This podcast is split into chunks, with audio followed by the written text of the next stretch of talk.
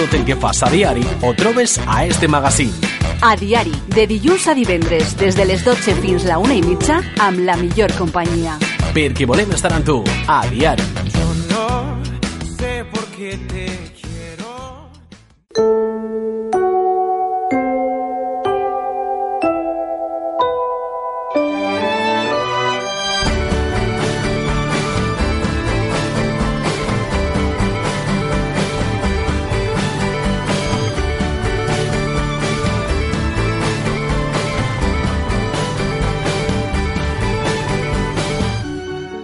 Otro lunes más es momento de hablar de psicología en A Diario y en esta ocasión queremos hablar con un tema relacionado con la celebración eh, del Día de Difuntos, el Día de Todos los Santos, como es el duelo, ¿no? Cuando perdemos a una persona, ese sentimiento, esa sensación muchas veces puede llegar a provocar eh, problemas para la persona que la sufre.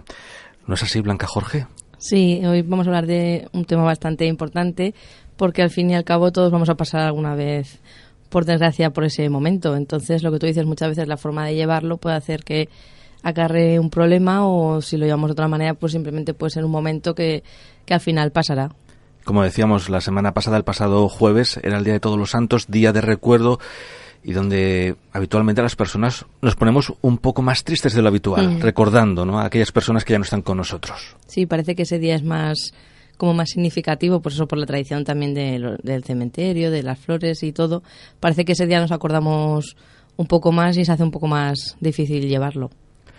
Y bueno, como siempre, vamos a explicar a nuestros oyentes, a recordarles dónde se encuentra el gabinete psicológico de Blanca Jorge. Pues yo estoy aquí en Manises, en la calle Ramón y Cajal número 2, y me pueden encontrar allí o contactar conmigo a través de mi número de teléfono 600-712-444 o de mi página web blancajorge.com. Muy bien. Una vez ya situados, hemos explicado de qué vamos a hablar hoy, pero en primer lugar vamos a, a definir qué es el duelo. Pues diríamos que el duelo es el proceso de adaptación emocional que sigue a cualquier pérdida, ya sea una pérdida de empleo, pérdida de un ser querido, pérdida de una relación. Aunque convencionalmente se ha enfocado la respuesta emocional de la pérdida, el duelo también tiene una dimensión física, digamos, cognitiva, filosófica y de la conducta, que es vital en el comportamiento humano y que ha sido muy estudiado a lo largo de la historia. Y duelo es el nombre del proceso psicológico, pero hay que tener en cuenta que este proceso no se limita solo a tener componentes emocionales, sino, como decíamos antes, también hay componentes fisiológicos e incluso sociales. Y la intensidad y la duración de este proceso van a ser proporcionales a, a la pérdida y a lo que significaba para mí a la persona o lo que he perdido. Y en el duelo el sujeto ha experimentado una pérdida real de, de una situación, de una persona, de una relación, y en el proceso que se prolonga un tiempo, eso, digamos que se prolonga un tiempo necesario para elaborar esa pérdida y digamos que en ese proceso la persona suele perder el interés un poco por el mundo exterior.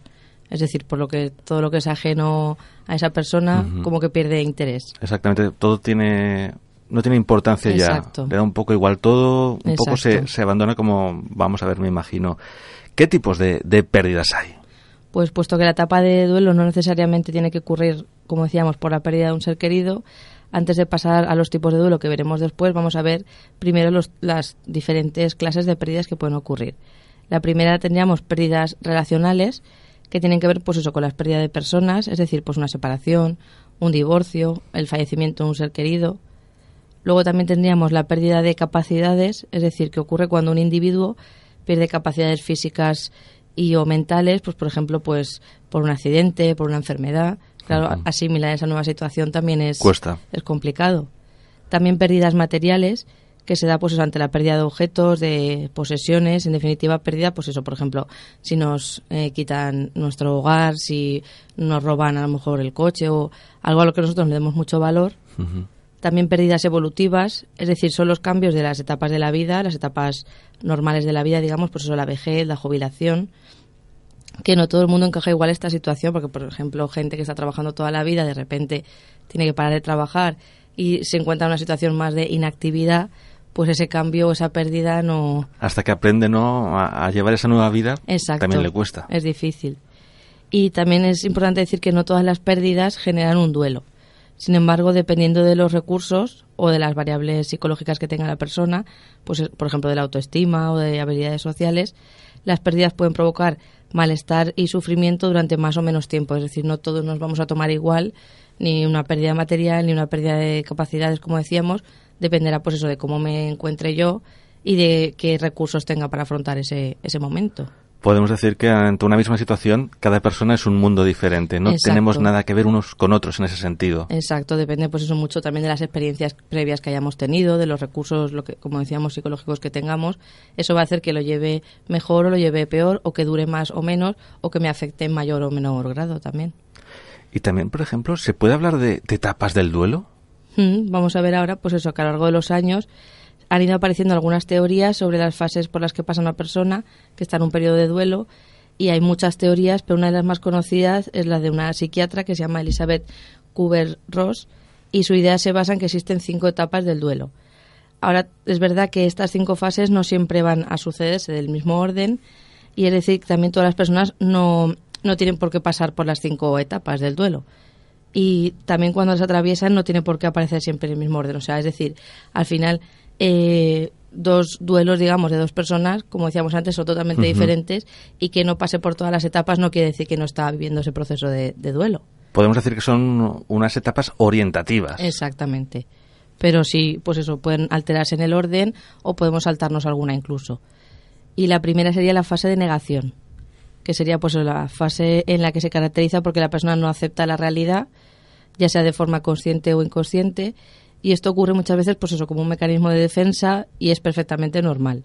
De esta manera el individuo reduce esa ansiedad del, momento, es decir, si yo no acepto lo que está pasando o si lo niego es como que parece que, que, no, que no está sucediendo.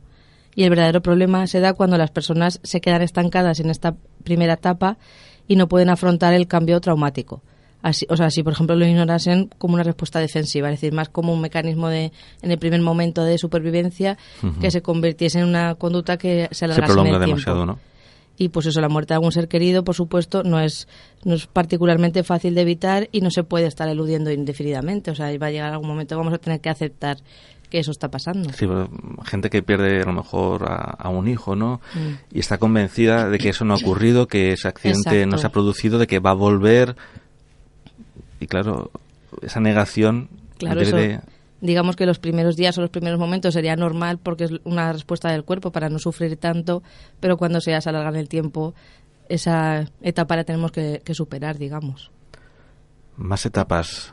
Luego venía una segunda etapa que sería pues la cólera o, o la ira que la tristeza también puede llevar a una persona a sufrir ira o rabia y a buscar culpables también muchas veces y esta ira se puede manifestar de diferentes maneras, pues culpándose a uno mismo o también culpando a los demás. Y puede proyectarse pues eso contra todos los que tenemos a nuestro alrededor. Es decir pues a lo mejor estoy más enfadado estoy más irascible eh, contesto mal a los que están a mi alrededor incluso a veces conductas agresivas. Por eso es como digamos rebelarte contra la situación pero me de, de manera triste pues eso de manera agresiva y con y con enfados.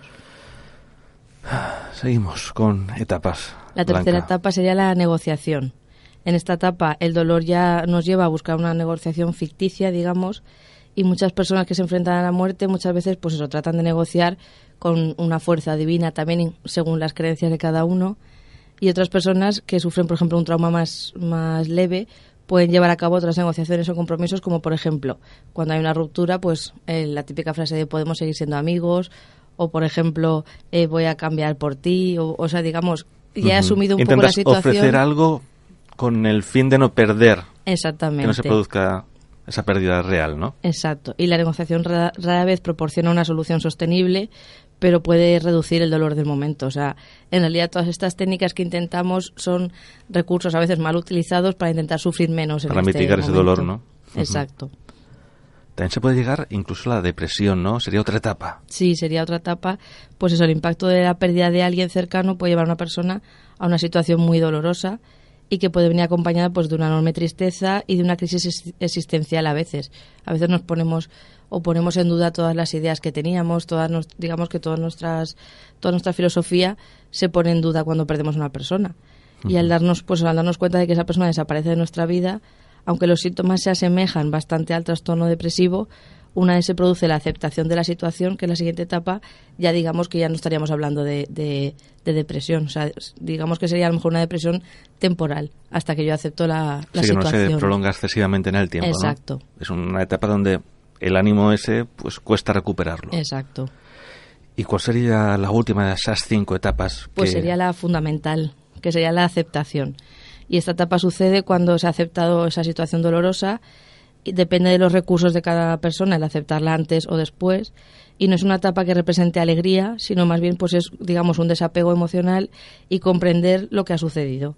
Y si la persona pasa mucho tiempo en proceso de duelo y no llega a aceptar la situación, aquí sí que sería necesario que buscase ayuda psicológica porque no podemos estar prolongando esta situación mm, excesivamente en el tiempo. Sí, me imagino que tendrá unos márgenes, ¿no? Como nos comentarás. Y llegado ese límite, ¿no? Esa fecha tope, ya si se rebasa hay que actuar de otra forma. Pero esta sería pues la etapa al final fundamental, que es eso. No, no esa aceptación me va a producir eh, pues eso menos dolor, o, pero sí que voy a saber llevar esa situación y sobre todo convivir con lo que ha pasado después de, de pasar el tiempo. Acabamos de hablar de etapas, pero también hay tipos de duelo. Sí. Primero diríamos que el duelo no es una enfermedad aunque puede llegar a serlo si su elaboración, como decíamos antes, si no pasamos por las etapas de manera correcta, y sí que podemos llegar a hablar de, de un duelo patológico, que hablaremos ahora después. Y diferentes autores han dado diferentes tipologías del duelo, pero no hay tampoco una tipología, digamos, que sea la, la, estrella. Entonces yo voy a hablar de la que más, más que engloba los más importantes, que me parece, que sería en primer lugar el duelo bloqueado que ocurriría cuando una negación de la realidad de la pérdida, como comentábamos antes, esta primera fase, donde hay una evitación del trabajo del duelo, es decir, no quiero trabajar por superarlo, sino que me quedo un poco estancado. Y hay un bloqueo también emocional y cognitivo que se manifiesta muchas veces pues, a través de nuestras conductas, de nuestros pensamientos y también de podemos llegar a tener síntomas somáticos, es decir, podemos llegar a somatizar esa, ese bloqueo, esa, o sea, el no querer eh, avanzar, digamos, el no querer asimilar la situación. Sí, que, realmente nos afectan, ¿no? Llegan a... Exactamente. Y es como que me quedo ahí, ni voy hacia adelante ni voy hacia atrás. Se queda bloqueada la persona. Luego un segundo tipo sería el duelo complicado, que son síntomas o conductas de riesgo que se sostienen en el tiempo y de intensidad, eh, pues eso, para la salud dentro de un contexto de pérdida. Por ejemplo, una persona que esté llevando conductas extremas por no superar esta situación, pues que a lo mejor salga mucho, beba mucho, eh, apueste, etcétera, tenga, digamos, esas conductas de evitación para no superar. Sí, para evadirse, no buscar otras vías de escape. Exactamente. Entonces aquí estamos hablando de un duelo complicado porque estamos al final generándonos más problemas aparte del que ya teníamos. Y luego, por último, el duelo patológico, que es, pues eso, la persistencia o intensidad de los síntomas que lleva, pues, a una persona a detener, digamos, su vida laboral, social, académica. Es decir, cuando yo paro todo mi mundo por esta situación que estoy viviendo. Es decir, pues me encuentro tan mal que no voy a trabajar, me encuentro tan mal que no veo a mis amigos, que intento alejar al resto de mi familia de mí, a mi pareja, etcétera. Y sí que es verdad, pues eso, que sobrellevar la pérdida de un, de un amigo, de un familiar, es uno de los mayores retos a los que nos podemos enfrentar. Pues, por ejemplo, la muerte de la pareja o de un hermano o de un padre puede causar un dolor especialmente profundo. Pero también podemos ver la pérdida como una parte natural de la vida pero aún así nos puede embargar pues el impacto, la confusión, lo que puede dar lugar a, largos periodos de tristeza y depresión, pero sin llegar a, como comentábamos antes, a convertirse en un dolor patológico. Es decir, yo evidentemente puedo llegar unos meses o un tiempo que no tenga ganas de nada o que me aísle un poco del mundo, pero si eso se perdura en el tiempo, no podemos, porque al final entonces, aparte de perder a la persona que hayamos perdido, perderemos esas relaciones, perderemos eso. Te desconectas del entorno y eso tampoco es positivo todos reaccionamos ¿no? de, forma diferente ¿no? ante estas circunstancias. Sí, y echamos mano muchas veces pues eso, de los mecanismos que tenemos para sobrellevar el dolor que nos, que nos lleva a esta pérdida. Y las investigaciones indican que el paso del tiempo permite a la mayoría de las personas recuperarse de estas pérdidas si cuenta muchas veces con el apoyo del entorno social y si se mantienen unos hábitos saludables. Es decir, si intentamos, dentro de lo que podamos, eh, seguir con la vida de manera normal, entre comillas y aceptar la muerte de alguien cercano puede llevar pues de eso, desde meses hasta un año. Pero por ejemplo, cuando ya hablemos de más de un año, ya ahí lo que decíamos antes, ahí ya tendríamos que buscar ayuda porque algo, algo más está pasando. Sí. No hay una duración normal, entre comillas, pero sí que es verdad que tampoco debemos anticipar que vamos a pasar por fases del duelo. Como decíamos antes, a lo mejor no pasamos por todas las fases, a lo mejor nos saltamos alguna o a lo mejor el orden es, se altera. Entonces tenemos que, digamos, pues eso, que dejar llevar o ir dejando que pase el tiempo y nosotros poner también de nuestra parte para solucionar esta situación. Que el tiempo pone más o menos cada cosa en su sitio de forma habitual, pero a veces cuesta un poco más. Exactamente. Y pues eso, si tomamos en cuenta que la mayoría de nosotros puede superar la pérdida y continuar con nuestras vidas, porque lo vemos a diario y lo vemos también a nuestro alrededor, nos damos cuenta pues de que los seres humanos, por naturaleza, tenemos una gran capacidad de resiliencia, es decir, de, de superar los momentos difíciles.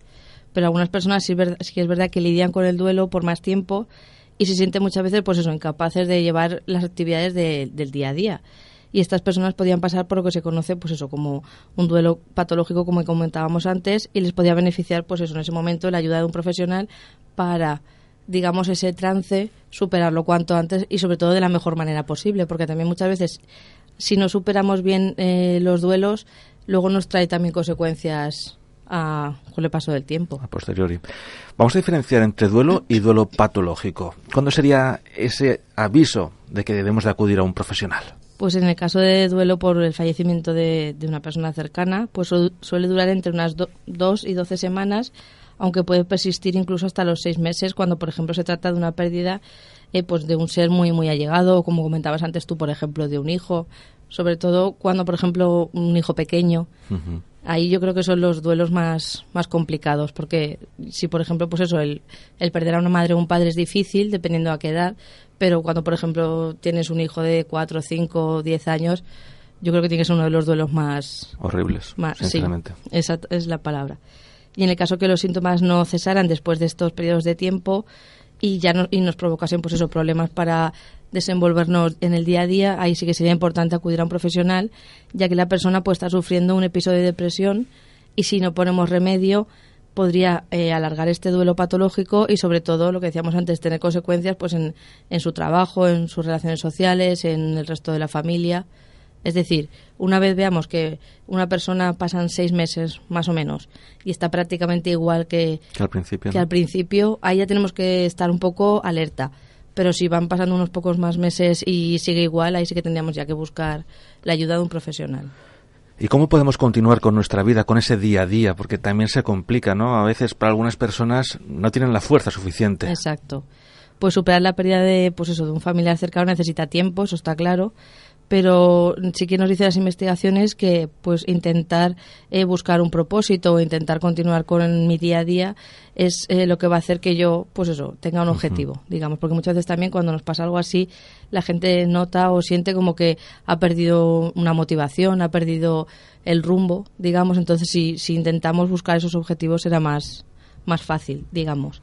Y, por ejemplo, podemos una de las cosas que podemos hacer, aunque haya gente que, que muchas veces intenta reprimir- reprimirlo, es hablar, hablar sobre la persona y sobre lo que ha pasado, sobre la persona que ha fallecido y sobre la persona que, que ya no está. Que es verdad que muchas veces la gente intenta no nombrar a esa persona Sí, como es si como no hubiese un tabú, pasado. ¿no? Sí, Algo que, pum, hemos olvidado todos así de repente. Tampoco es normal. Exactamente, ni es bueno. Es decir, es bueno pues eso, que con amigos o con gente de confianza podamos desahogarnos y nos intenten, o sea, nos ayuden a comprender lo que ha sucedido y sobre todo recordar a esa persona y sobre todo desahogarnos, porque muchas veces también esos eso todo, o sea, guardarme todos mis, mis sentimientos o reprimirme o eso al final por algún sitio nos, nos va a salir en forma de ansiedad o en forma de pues eso de esa apatía que comentábamos antes y pues eso, negar que ha ocurrido ese acontecimiento, pues nos va a llevar al aislamiento fácilmente y puede a la vez frustrar a las personas que, que forman nuestra red de apoyo. Es decir, si a lo mejor los que están a nuestro alrededor quieren acercarse a nosotros, pero ese tema que es el que ahora mismo más preocupa a la persona no se habla o no se trata, pues va a ser más difícil también comprenderse unos a los otros. Claro.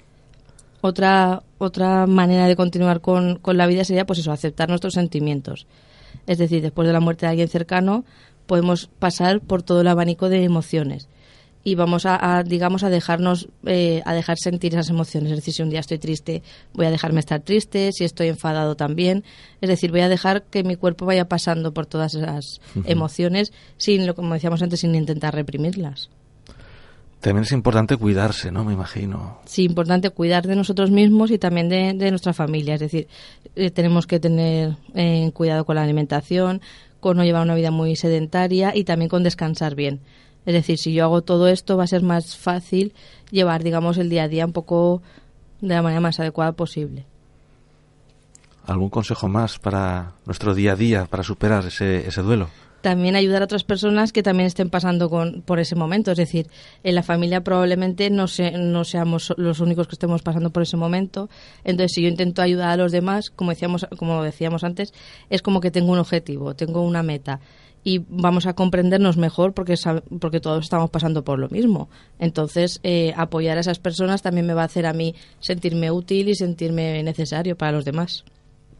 y también, por ejemplo, pues rememorar y celebrar la vida de, de, los que tenemos, o sea, del ser querido. Pues, por ejemplo, enmarcar fotos de momentos bonitos que hayamos vivido, pues de algún viaje, de alguna cena, de momentos especiales y, y tenerlos a mano para ir viéndolos, ir teniendo presente esos momentos buenos que he vivido con esa persona, por ejemplo. También es importante, ¿no? Tener ese, ese recuerdo bonito. Exacto, no solo recordar lo que ha pasado al final de la vida de esa persona, sino todos esos momentos buenos que hemos vivido. Puede que nuestros oyentes estén preguntando ahora, ¿y cómo pueden ayudarnos los psicólogos? Pues los psicólogos recibimos una formación en el duelo, en los sentimientos, en las conductas de las personas que van a permitir ayudar a manejar de forma más productiva, digamos, este sentimiento muchas veces lo que decíamos antes de culpa, porque a lo mejor muchas veces nos sentimos culpables por lo que ha pasado, aunque no tengamos nada que ver, o también esta ansiedad del momento. Y si necesitamos ayuda, lo que tenemos que que también intentar hacer es, pues eso, que no nos dé vergüenza, que pasa muchas veces pasa, es decir, ¿cómo voy a ir a alguien a decirle que estoy pasándolo mal porque ha fallecido mi pareja? Si es como decir, si todo el mundo lo pasa mal, pero no tenemos que tener vergüenza, tenemos que, pues eso, eh, hablar muchas veces con una persona ajena a la familia también nos ayuda, porque digamos que tiene más distancia que... El problema, ¿no? Exactamente, y lo ve desde fuera y pues eso, el apoyo de un psicólogo te podría ayudar pues a, desarrollar resiliencia que decíamos antes y a buscar estrategias para superar esta, esta tristeza, pues eso, utilizando tratamientos, utilizando técnicas que nos hagan y que aprendamos a que este momento sea lo menos doloroso posible y también lo más corto posible en el tiempo. Para acabar la sección me gustaría que nos hablases de consejos. Vale, pues el primero es tiempo, es decir, el tiempo es clave en la superación del duelo. No, no, no tampoco nos marquemos unos procesos de decir, si como comentábamos antes, pues si por ejemplo yo veo que mi, mi madre que ha perdido a mi padre, por ejemplo, es, a los seis meses y dos semanas está igual, pues vamos a dar un poco más de tiempo. Es decir, no es todo tan estricto como cuando estamos hablando de otras cosas porque son emociones y cada persona, pues, como decíamos antes, se toma las cosas de una manera. Entonces, cada una persona va a necesitar un tiempo y no tenemos tampoco que obsesionarnos con eso. En teoría, el tiempo debe de poner todo en su sitio. Exacto, sí, porque poco a poco las personas vuelven a, a digamos, a su ritmo normal. La rutina, ¿no? Que nos ayuda también. Exacto. Más consejos. Otro consejo, por ejemplo, sería aceptar el duelo que comentábamos antes. El dolor ante una pérdida es algo inevitable y con él muchas veces pues eso se mezcla una serie de emociones que nos pueden hacer sentirnos bastante mal. Y este proceso es algo muy normal que solo se va a poder superar poco a poco siempre y cuando la persona eh, pues eso no se haga daño echándose la culpa o reprimiendo sus sentimientos que decíamos antes, sino todo lo contrario, que acepte que, que eso ha pasado, que es doloroso, pero que, que, es una situación que ha pasado y así será más fácil de, de asumir. También, como decíamos antes, expresar los sentimientos. Es fundamental que, pues eso, aparte que siempre va a haber una persona dispuesta a escucharnos, porque cuando pasa, tenemos un acontecimiento así, siempre hay alguien cerca que quiere escucharnos, y compartir ese dolor que sentimos por la ausencia de nuestro ser querido va a hacer que estemos mejor. De hecho, pues eso, hablar de lo sucedido y de todas las emociones que deriva es una forma de aceptar que nuestro ser querido ya no está y que solo nos queda el recuerdo. O sea, digamos que el expresar los sentimientos ayudaría a lo que decíamos antes, a aceptar esa situación. Y cuando no expresamos todas esas emociones de tristeza o de, o de frustración, ahí sí que podemos caer en un estado de aislamiento y ahí sí que nos va a afectar más ese duelo y nos va a hacer sentirnos peor, digamos. Entonces tenemos que expresar nuestros sentimientos y si me apetece llorar, tengo que llorar y si me apetece, pues eso, hablar de esa persona, tengo que hablar. Lo que decíamos antes, siempre y cuando no se prolongue excesivamente en el tiempo, pero sobre todo al principio tengo que permitirme es pues eso, sufrir esos momentos porque expresarse, ¿no? Exacto, porque es, necesario para superarlo de manera adecuada. También sería importante decir pues eso que la vida continúa, que aunque perder a alguien es muy difícil y muchas veces pues nos quita las ganas de seguir con el ritmo normal de nuestra vida, la realidad es que la vida continúa y que hay otras personas que también nos necesitan. Es decir, a lo mejor hemos perdido a una persona, pero tenemos al resto de, de la familia que me necesitan que yo esté bien ahí. Y piensa, pues eso, que, que nuestro ser querido siempre quiso lo mejor para nosotros y que se alegraría si nosotros intentásemos ser felices o intentásemos, pues eso, seguir con la vida. Y procurar, pues, hacer actividades que nos distraigan y que nos gusten, compartir tiempo con amigos y familiares y sobre todo, pues, eh, hacer cosas que nos ayuden a salir de ese estado de depresión, digamos, entre comillas, eso nos va a hacer dar un paso bastante grande a la hora de, superarlo. Y como decíamos antes, ¿no? Otro consejo, otro tip, que sería una palabra muy de moda, ¿no? Es cuidar tu salud y la de los tuyos. Exacto. Pues eso, el profundo dolor que nos genera esta pérdida de un ser querido nos puede hacer olvidar muchas veces pues cosas importantes como la buena alimentación, el ejercicio o buenos hábitos entre, o sea, en general que mejora nuestra calidad de vida. Entonces tenemos que tener claro que es muy importante dar un paso en recuperar este estilo de vida. Por ejemplo, si yo era una persona que iba al gimnasio y llevo ya pues meses sin ir al gimnasio por lo que ha sucedido porque no tengo ánimo, pues es un hábito que tengo que retomar. Porque sé que me va a hacer bien, me va a distraer, va a hacer que yo vuelva un poco a la vida de antes. Entonces, todas estas cosas tenemos que tenerlas en cuenta, sobre todo lo que decimos, estar bien nosotros e intentar que estén bien los demás también. claro, si estamos nosotros bien, nuestro entorno es más fácil que esté también bien, Exactamente. Y por último, un último consejo. Y el último sería apoyar a nuestros familiares. Es decir, aunque nosotros estemos sintiendo mucho dolor, debemos recordar que no somos los únicos que estamos sufriendo esta pérdida y que quizá nuestra familia también necesite nuestro apoyo. Y cuando apoyamos a nuestros familiares o a personas cercanas, tenemos más posibilidad de sentirnos mejor y de ver, pues eso, que estamos ayudando a los demás a superar esa situación y la familia puede aprovechar para recordar pues, esos momentos felices al lado de esa persona, anécdotas, cosas que nos hagan reírnos, digamos, y sobrellevar un poquito, con sentido del humor, también sobrellevar un poco esa situación. Hacer piña, ¿no? Familia, amigos. Exacto. Porque al fin y al cabo todos estamos pasando por ese momento, entonces entre todos será más fácil superarlo. Así es. Blanca, ya hemos llegado al final de nuestro tiempo esta semana. Recordamos a nuestros oyentes cómo pueden contactar contigo pues me pueden encontrar físicamente aquí en Manises, en la calle Ramón y Cajal número 2, o a través de mi página web blancajorge.com o en mi número de teléfono 600-712-444. Blanca, muchísimas gracias por habernos aportado, como siempre, tus conocimientos en ese tema, esta semana, el caso del duelo, y nos escuchamos en 15 días. Muy bien, hasta la próxima. Hasta la próxima.